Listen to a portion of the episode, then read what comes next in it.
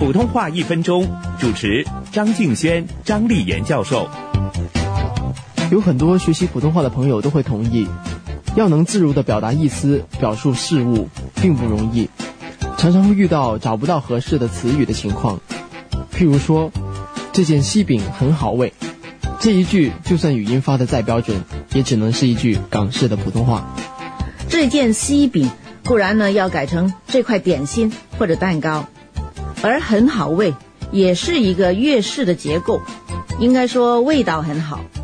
香港人说普通话呀，也常常出现很多粤式的句子，比如说，常常听到有人说：“你回去打电话给我”这样的句子。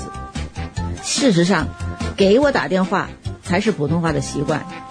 又比如说，我今天两点去学校，也最好说成今天两点到学校去。普通话一分钟，香港电台普通话台。香港中文大学普通话教育研究及发展中心联合制作。